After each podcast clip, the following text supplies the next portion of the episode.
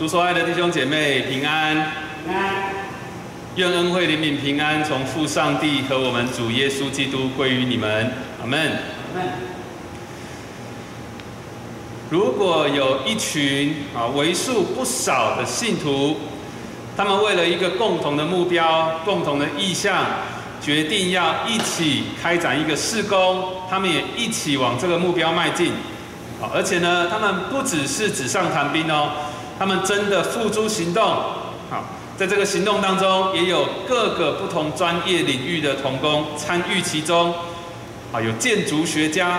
他们要盖一个很有指标性的建筑物，甚至呢，他们有打算盖一座让这个信徒都可以住在这里的一座城市。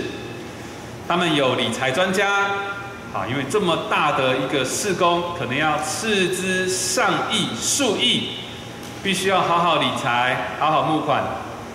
这个团队也需要有领导的人才，总是要有人站在台上去说服大家说：“来吧，来吧。”你觉得这群人会不会成功呢？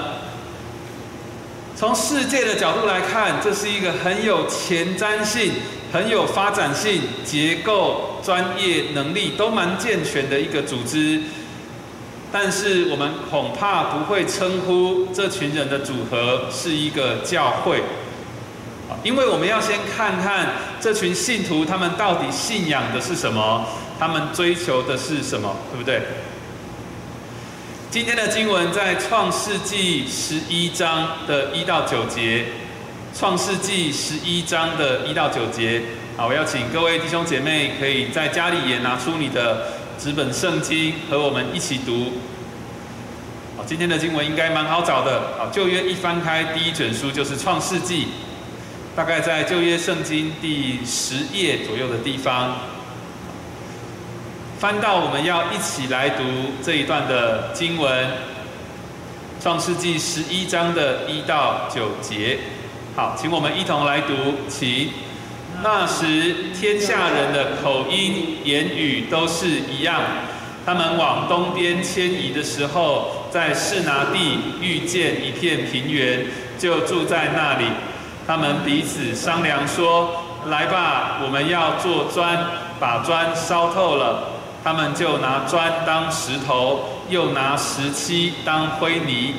他们说：“来吧，我们要建造一座城和一座塔，塔顶通天，为要传扬我们的名，免得我们分散在全地上。耶和华降临，要看看世人所建造的城和塔。”耶和华说：“看哪，他们成为一样的人民，都是一样的言语。”如今既做起这事来，以后他们所要做的事就没有不成就的了。我们下去在那里变乱他们的口音，使他们的言语彼此不通。于是耶和华使他们从那里分散在全地上，他们就停工不造那城了，因为耶和华在那里变乱天下人的言语，使众人分散在全地上。所以那城名叫巴别。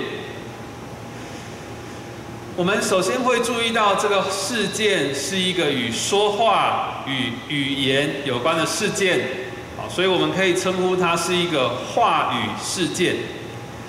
圣经告诉我们说，当时的人，全世界的人都说着同一种的语言。第一节所说的这个口音。好，和我们现在一般所说的口音这个意思是不一样的。啊，如果我们今天对一个人说，哎，你的口音跟我们不太一样哦。啊，通常是只说这个人他可能说的这个我们不同国家的语言的时候，他在学习外国的语言的时候，啊，可能发音不太标准，所以呢，啊，我们会说的的口音不太一样。但是第一节这里所说的口音。好，它比较好的翻译呢，其实一样可以被翻译成语言。在现代中文译本的翻译是：天下只有一种语言，人类使用一种话。新译本的翻译也不错啊，全世界只有一种语言，大家说同样的话语。因为这时候全天下的人都是洪水过后挪亚的三个儿子的后代。啊，所以当然说的是同一种语言。大家会不会很羡慕我们所存在的世界？哦，如果只有一种语言，那这个世界会是什么样子？哇，我们可以不用很辛苦的去学外语，甚至还要学第二外语。啊，我们如果要出国留学，不用去考托福、雅思啊这些语言类的考试。你如果是一个宣教士，你可以省去太多语言学习的时间。哇，一些宣教机构特地。甚至不需要去刻意把圣经翻译成别的语言，我们所有的人都可以直接读原文圣经，甚至我们可能也不会有原文这个字出现，因为只有一种语言，这好像不错，对不对？但是圣经告诉我们说，这群人他们不只是拥有一样的语言而已，啊，更危险的是，他们还有一个共同的一致的目标。而且这个目标不是神所喜悦的。在第二节的时候，我们或许可以看出一点端倪。他们往东边迁移，东边这个方向或许是有一点意有所指的。我们知道伊甸园是设立在东方，对不对？创世纪二章八节。但是自从人犯罪以后，在创世纪里面，我们如果看到作者有写到东方，写到东边。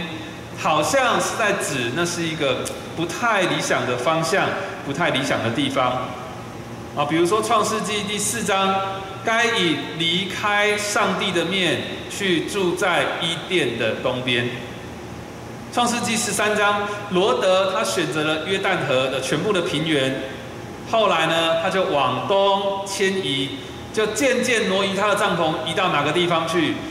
罪恶之城所多玛。在创世纪第二十九章，亚伯拉罕要他的妾所生的儿子，好像以斯玛利，往东方去，啊，因为希望这个以撒以撒的势力呢，可以得到一个保障。那以撒的儿子这个雅各，他要逃难的时候，也是往东方人之地去。在今天的经文当中，这群人往东迁移，来到了这个平原，他们决定住下来。他们造了一座塔，他们的目的是什么？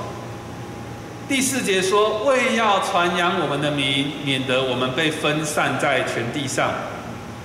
大家有没有发现这句话其实流露出两种东西？一个叫做骄傲，一个叫做恐惧。这群人他们因着不要被打散，他们不要分散在各地，他们想出的方法是呢？传扬我们的名吧，啊，从原文的翻译更直接的来看，应该是说为我们大家命一个名字吧。啊，英文说 Let's make a name for ourselves. Let's make a name for ourselves. 为我们大家取一个名字吧。我们这群人应该配得拥有一个特别的名字，好让别人知道我们是谁。这每一个人都有自己的名字。但是他们要建造、打造一个精神堡垒，作为这群人集体意识的表达。这个团体的目标是这么的明确，这么的排外，这么的害怕被瓦解。他们要有一个自己的名字。弟兄姐妹，我们要怎么去分辨一个人或是一群人，他们是在传扬神的名？还是在挂羊头卖狗肉，传扬自己的名，或是潜藏其他的目的呢？我们可以去想想看，某一个人或某个团队他们所做的事情，到底是让谁得到荣耀？最后是让谁得到荣耀呢？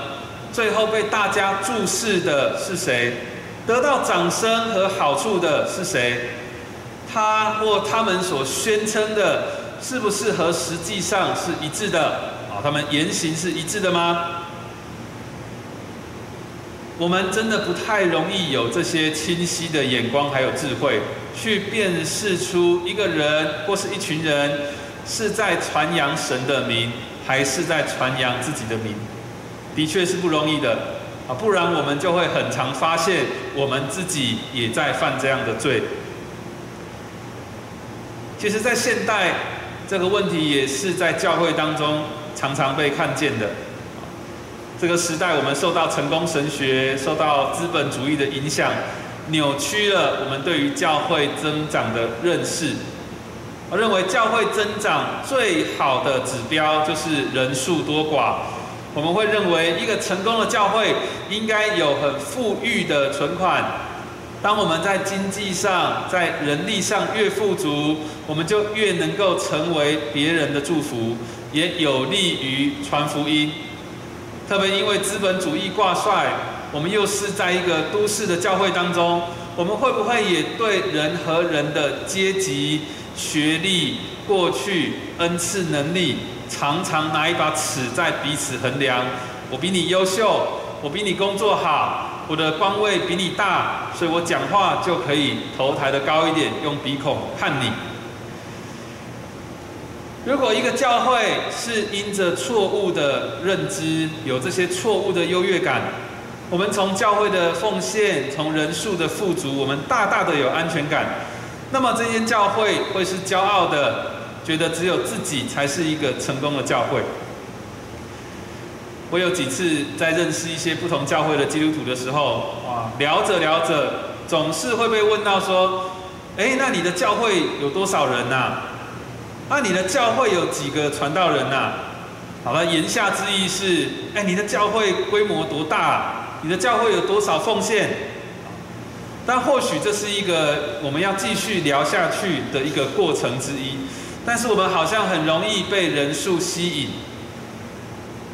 我记得有一个朋友跟我聊到他的教会生活的时候，讲没几句话，他就告诉我说：“哎呀，我们是小教会啦，所以什么都得自己做。”我心里就在想，小教会啊，哇，那我们灵光堂大概也算是一个中型的教会吧。就在跟他沟通，我就带着我的想象在跟他对话。我们是中型教会，你是一个小教会。聊着聊着，越听越不对。原来他的教会有多少人？五六百人，但是他认为他们的教会是一个小教会。是什么样的原因让我有一个骄傲，觉得？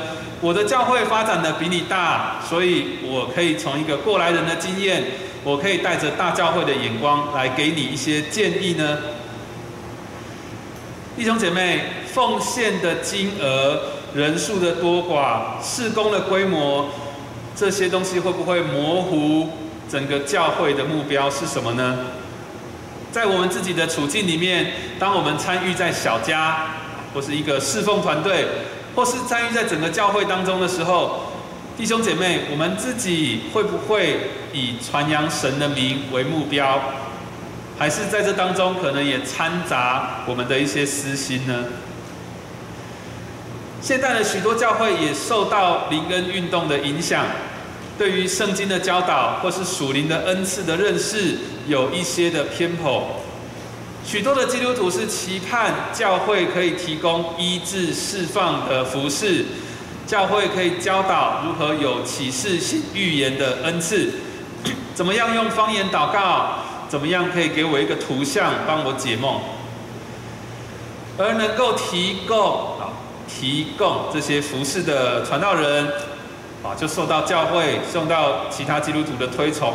好像他们的灵命或是能力比其他人还要更高。其实这些教会或传道人需要非常谨慎，因为这些行神迹奇事的能力，如果不是来自于三一真神，那就是来自于邪灵。如果来自于三一真神，那这些神迹奇事的目的，应该要符合圣经所说的，要为基督做见证。那么，既然是要为基督做见证，就不应该与基督道成肉身，还有代替罪人受死的十字架是背道而驰的，也不应该去鼓励人追求成功神学。在这几年以来，我注意到许多的教会也开始经营网络多媒体的事工，啊，这是时代的需要。但是呢，也开始有许多的网红牧师。好，说是在或是在影音媒体吹捧之下诞生的名牧师，弟兄姐妹，我们确实需要慎思明辨，这些人、这些教会是在引领人去注视耶稣，还是引领人看见在镁光灯下的他们？现在的教会应该要谨慎行事，不应该偏重高举圣灵或圣灵的能力，而忘记了从死里复活的耶稣基督，曾经死在石架上的耶稣基督，仍然是我们生命的焦点还有重心。我们也需要醒察我们自己是不是还在打造巴别塔，渴望从神以外来得到荣耀。弟兄姐妹，我们的罪还有骄傲是需要被神摧毁的，每日被他给予新的生命。从今天的经文，我们可以知道，这群人他们期待所达到的结果和他们所遭遇的结果是完全。不一样的是完全被颠覆的。原本他们有一样的语言，却被打乱了。他们的言语彼此不通。在第七节的“变乱”啊，这个字的意思，它的原文的含义是很丰富的，可以说是掺和、混杂、混合、搞乱啊，或者是让它变得很糊涂这样子。呃，或者是煮菜的时候呢，把这个材料都混在一起拌在一起，哦，你就很难分辨这个食材到底原本是什么。神把他们的语言打乱，他们就彼此不通，啊，听不懂对方要讲的是什么，他们就没有办法同心合意去盖一座城，盖一座塔。第八节分散这个字有撒种、分散、消散的意思。神让他们分散到各处，不能够再聚在一起做什么事情了。沟通停止了，工程停摆了，团队解散了，大家搬家的搬家，离开的离开，他们不再需要那个名字了，因为他们没有办法再有一样的目标，还有原本的信仰。你觉得这群人他们原本的信仰是什么呢？弟兄姐妹，你其实也可以问问自己这个问题：你的信仰是什么？这个问题不是在你写一些这个履历的时候，宗教信仰栏上面你可以很大方的写基督教，你就能够回答自己的这个问题。基督教从来就不是只是一个宗教而已。弟兄姐妹，你的信仰是什么？你所信的是什么？这不是一个选择性的问题，这是一个关乎你每天日常、关乎你整个人的生命生活、关乎你自己所事的一个问题。弟兄姐妹，你有没有可能，你宣称你信仰耶稣基督的同时，你也同时在追寻、在信别的东西呢？我最近和几个社青一起读齐克果的一本书。这个齐克果说：“他说啊，当耶稣说没有人能服侍两个主人，耶稣说的话就是真理。没有人真的可以做得到同时服侍两个主人，没有人可以同时信两个神的。弟兄姐妹，如果我们自己以为自己拿捏的很好，自己以为做得到，其实我们还是做不到。”我们以为我们可以不去顾此失彼，啊，但是确实，当我们不是完全的敬畏、亲爱、信靠上帝的时候，我们其实就完全在服侍另一个主人，拜另一个偶像。陈牧师曾经在讲台上说：“他说，偶像不一定是坏的事情，偶像不一定是面目狰狞的，偶像不一定是叫人去杀人放火的。”弟兄姐妹，那在你的生命当中，什么东西会成为你的偶像？在巴别塔事件中，人类聚集商议，他们要造塔通天，来彰显自己的荣耀。这样做是冒犯、蔑视造物主上帝。人类企图要以自己的行为来荣耀自己，宣扬自己的名。却毫无警觉，这是在窃取神的荣耀，蔑视神的名。所以神要自己解决罪的问题，最单纯、最简单的方式，神就消灭一切在他眼中被视为不洁的。神的降临要颠覆一切。神要自己解决罪的问题，最单纯、最方、最简单的方式，就是消灭一切在他眼中所看为不洁的。但是神要再一次降临，基督耶稣再一次降临，也要再一次颠覆我们对神的认识。因为耶稣基督的替代，让有罪的成为了无罪的，不圣洁的却成为圣洁的，该被审判的却得着释放，该被弃绝的却成为蒙爱的。而耶稣基督自己承担了一切他所颠覆的后果。承担了原本一切不该属于他的重担，因着耶稣基督的降临，不只是我们的人生被颠覆、被翻转，因着人类犯罪而造成语言的变乱，但是在新约时代呢，也要以新的方式来胜过，来谱写一个新的故事。弟兄姐妹，知道我要说什么吗？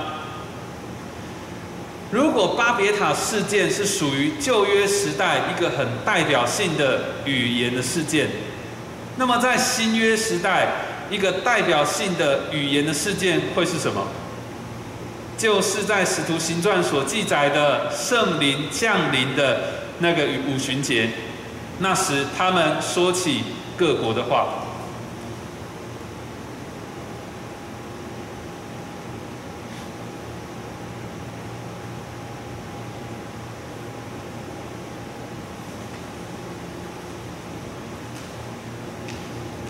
稍等一下，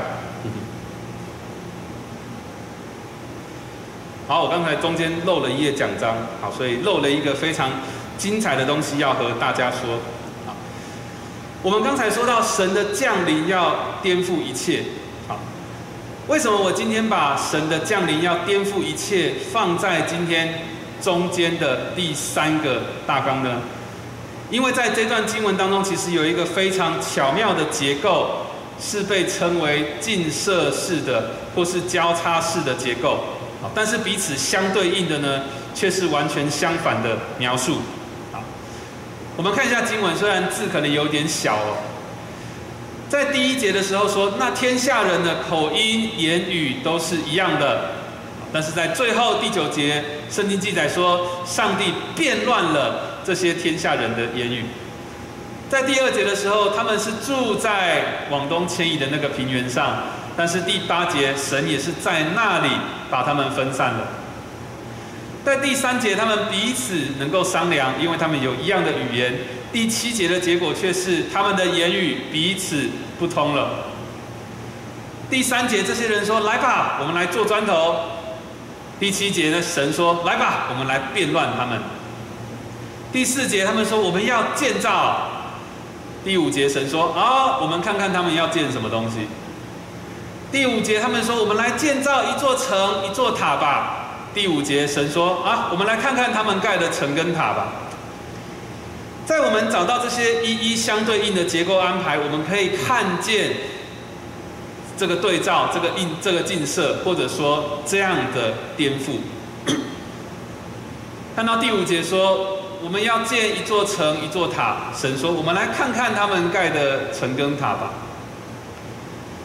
在我们家里，小朋友很会玩一些积木，玩一些磁铁玩具，他们会组组一个东西。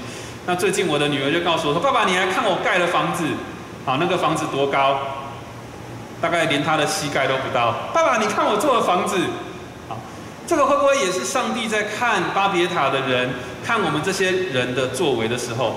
如果我们是希望宣扬自己的名，如果我们的目的是希望盖一个超级高的巴别塔来向神说：“神啊，你看塔顶通天，你看这是我们的塔。”会不会上帝其实是手插着，然后说：“哦，那我来看看你要盖的是什么东西？”哦，这样啊。当我们在一一看到旧约创世纪的作者所做的结构安排。我们可以看见当中最核心、最关键，也是上面唯一一行空白的《创世纪》的作者要我们去发现颠覆一切的原因，就是位居最中间的耶和华降临。神自己的降临，神的作为使一切都被颠覆了。神亲自使合一的变为分散，统一的被变乱，要建造的被停摆。神要施行拆毁的工作。神不只要拆毁人心的欲望，也要拆毁我们所建造的假神，还有偶像。但是神的降临不只是要拆毁，神的第二次降临，耶稣基督的降临，要颠覆我们对神的认识。耶稣基督降临，要颠覆我们对神的认识，颠覆我们对神的慈爱、怜悯的认识。刚才我们说到巴别塔事件是旧约时代的一个话语事件，那么在新约时代的一个最具代表性的事件，或许就是圣灵降临的五旬节。那时他们说起别国的话，我来念这段经文给大家听，在使徒行传二章的一到十三节，五旬节到了，门徒都聚集在一处。忽然从天上有声响响声下来，好像一阵大风吹过，充满了他们所坐的屋子。又有舌头如火焰显现出来，分开落在他们个人头上。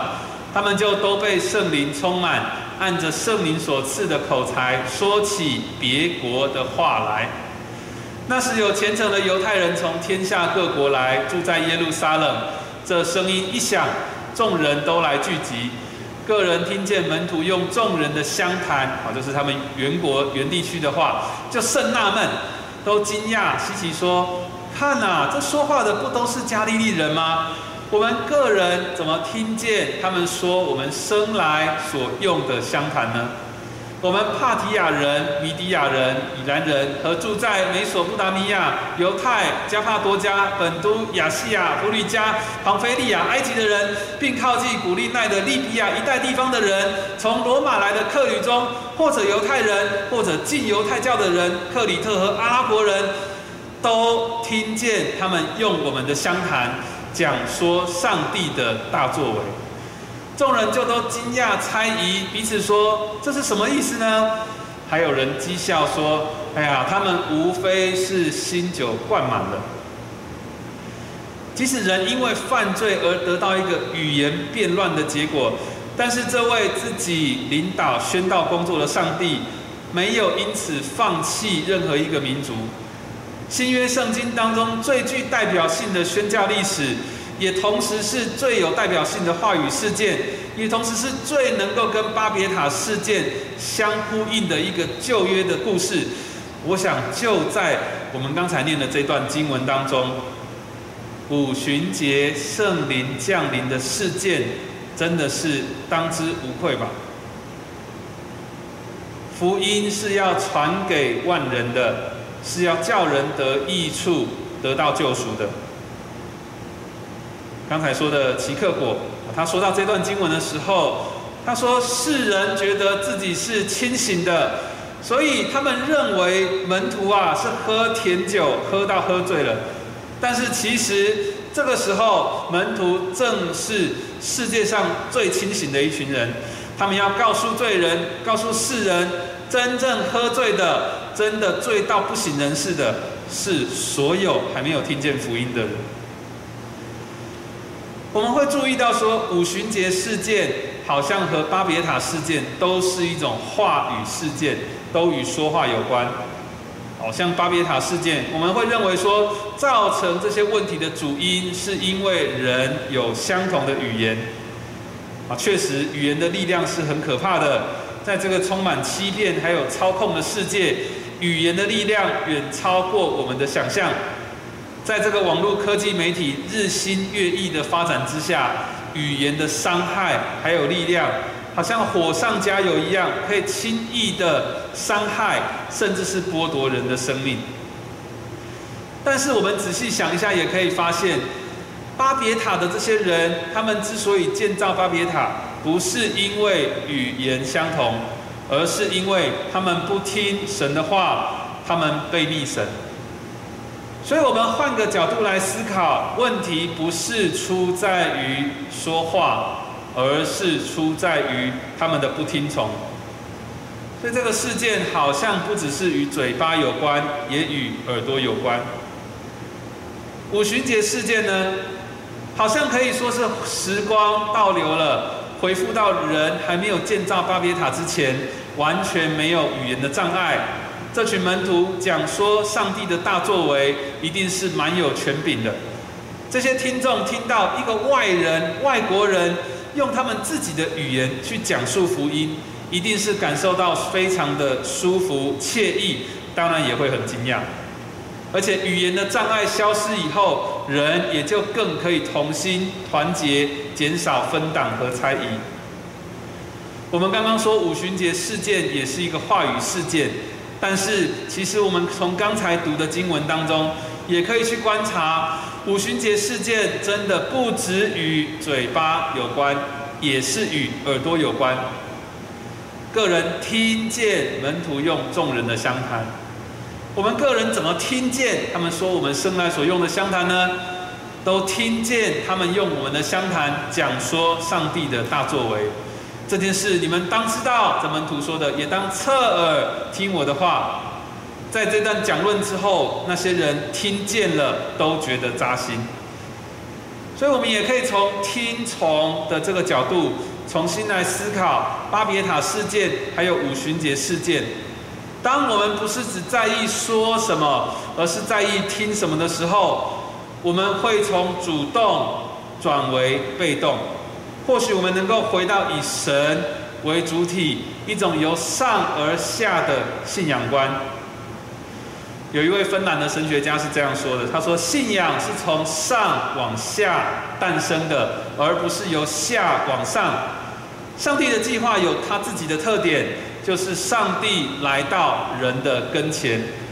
那个听到耶稣喊声而死了四天、已经发臭的拉萨路，他的耳朵是什么样子？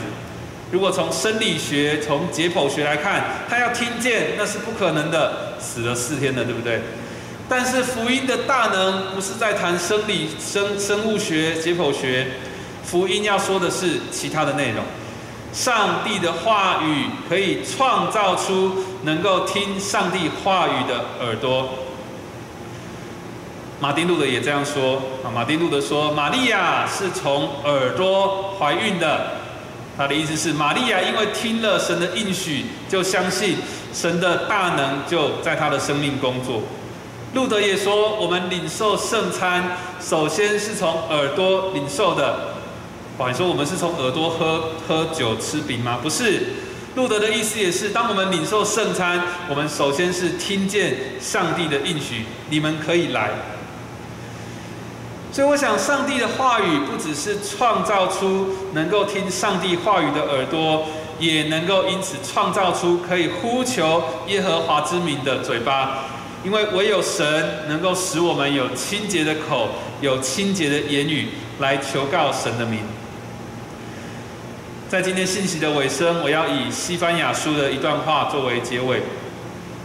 西班牙书三章三章九节说：“因为那时我必改变万族之民，使他们有清洁的口，他们都呼求耶和华的名，并肩来侍奉他。”啊，这里我使用的不是和合本的翻译，是吕正中译本的翻译。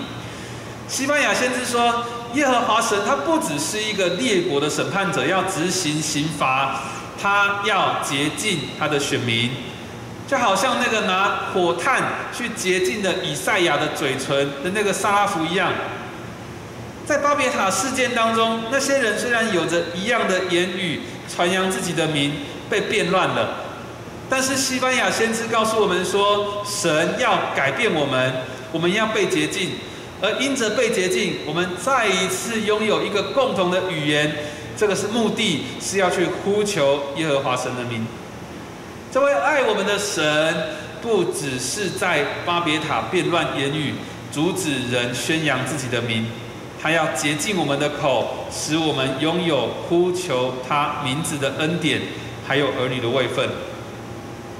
如同今天在敬拜的诗歌当中，有一句歌词是这样说的：“高举耶稣基督的名，是超乎万民之上的名。”这位爱我们的神，不只是在巴别塔变乱语言，把人分散在世界各地以后就不理不睬了。